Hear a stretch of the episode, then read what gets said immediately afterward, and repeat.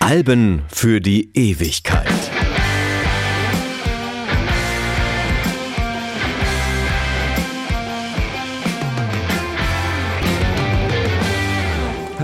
Ist Martin Busch und ich stelle heute ein Album vor, das mit Applaus beginnt. Also ein Live-Album. Ja, eigentlich nichts Besonderes, wenn es nicht das mit Abstand kommerziell erfolgreichste Live-Album aller Zeiten wäre. Ich spreche heute über Eric Claptons Unplugged.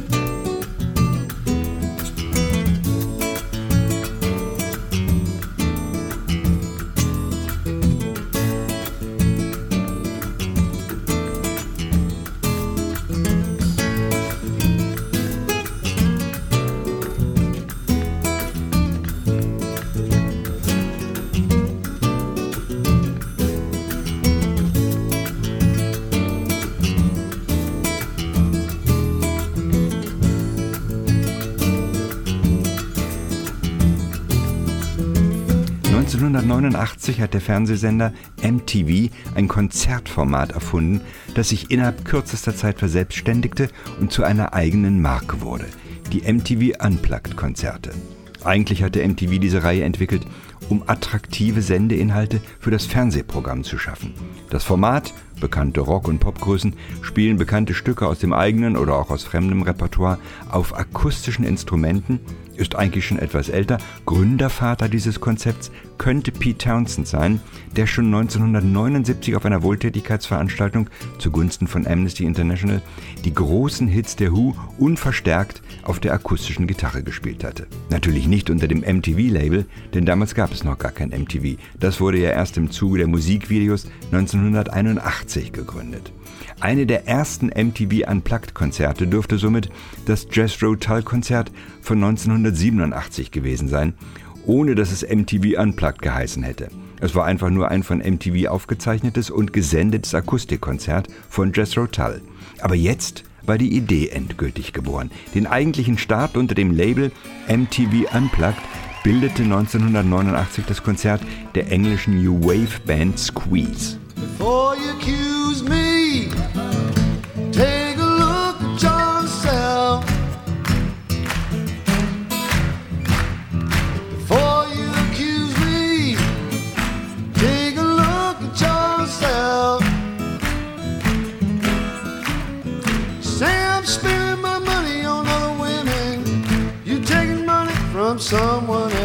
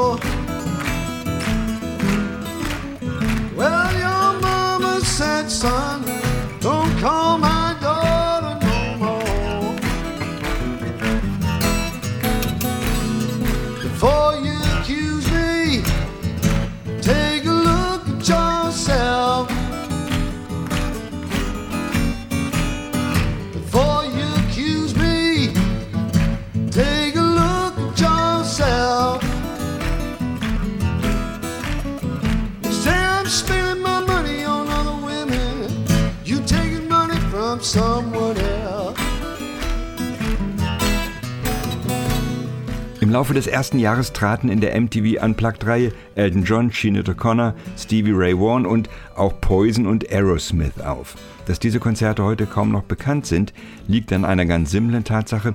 Es gibt keine CD oder Platte von diesen Konzerten. Der erste Künstler, der sein Unplugged-Konzert dann als CD herausbrachte, war jemand, der immer schon was von Marketing und Geldverdienen verstanden hatte, Mr. Paul McCartney. Jetzt war die Idee zu Idee geboren. Am 18. August 1992 erschien das Eric Clapton Album Unplugged. Es verkaufte sich bis heute über 26 Millionen Mal, belegte in allen möglichen Hitlisten die Spitzenposition und hielt sich 139 Wochen in den US-Charts. Für Clapton, der bis heute 21 Studio- und 13 Live-Alben veröffentlicht hat, ist es mit Abstand das erfolgreichste Album seiner Karriere.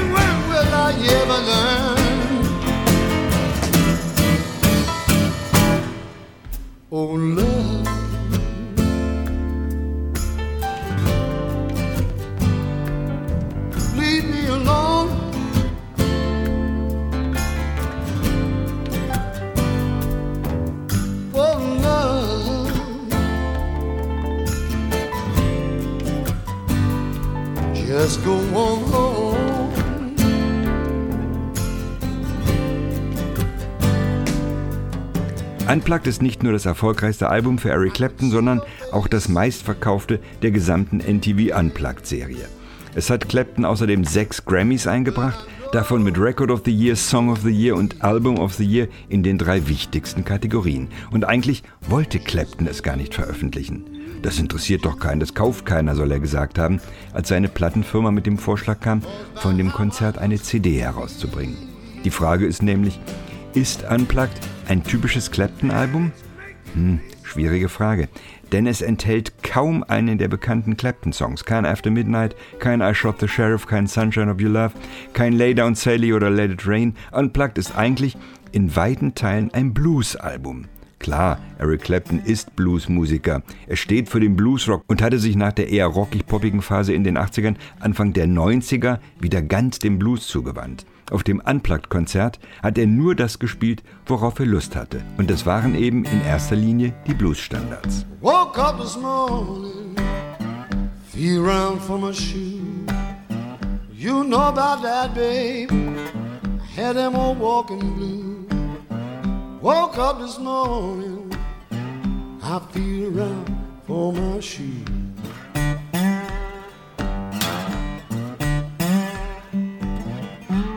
Know about that, baby. Ooh, Lord, I had them old walls.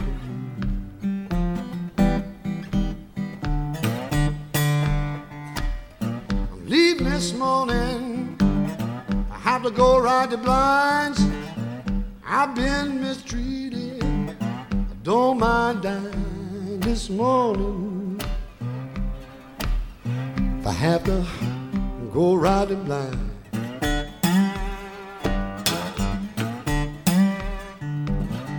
I've been mistreated. Ooh, Lord, I don't mind.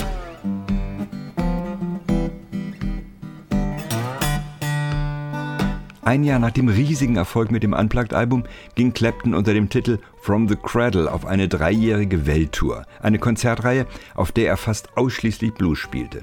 Er konnte es sich erlauben, nur das zu spielen, worauf er Lust hatte, denn mit Unplugged war der erfolgsverwöhnte Eric Clapton nun endgültig in der obersten Liga angekommen. Seine Karriere hatte 1963 begonnen. Er hatte bei den Yardbirds gespielt, bei Derek and the Dominos, bei Cream und Blind Face. Seit über 30 Jahren stand er auf der Bühne, aber jetzt stand er endgültig ganz oben. Und ich behaupte, nein, das verdankt er nicht dem Blues, zumindest nicht nur. Die beiden Songs, die das Unplugged-Album zu diesem Erfolg geführt haben, sind nämlich keine klassischen Bluesstücke. Und noch einmal zurück zu der Frage, ist Unplugged ein typisches Clapton-Album?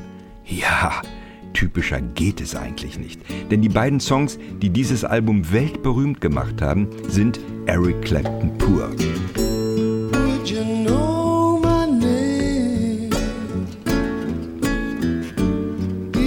Tears in Heaven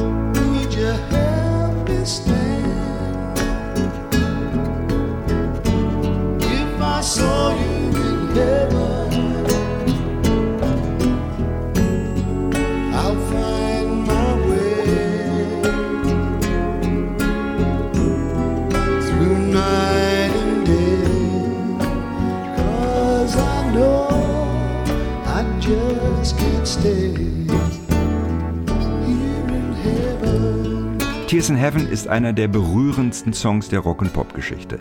Knapp ein Jahr vor dem MTV-Konzert war Claptons vierjähriger Sohn Connor bei einem Unfall ums Leben gekommen. Und Clapton hat in diesem Song einen fiktiven Dialog im Himmel geführt.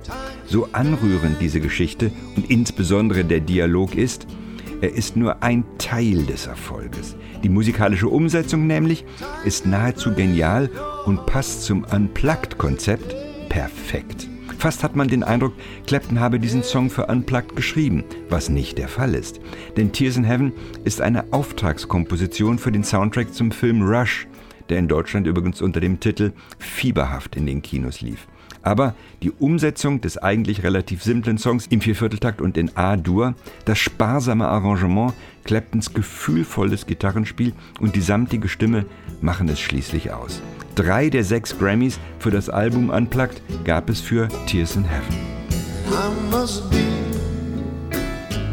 invisible. No one notices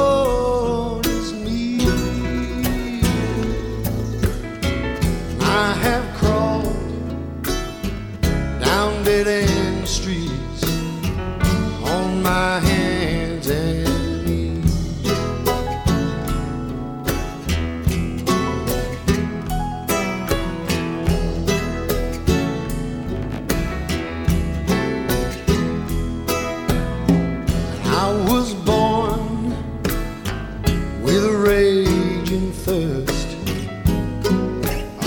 Claptons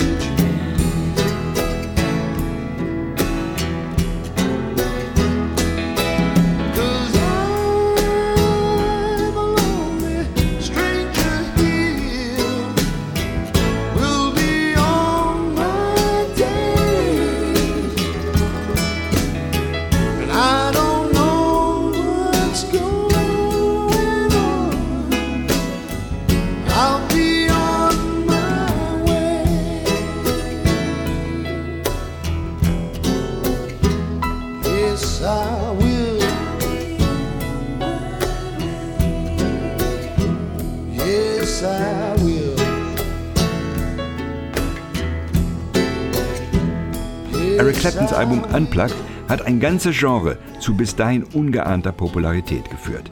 Der Erfolg hat auch in diesem Fall mehrere Gründe. Zum einen ist Clapton natürlich ein hervorragender Gitarrist und ein sehr guter Sänger.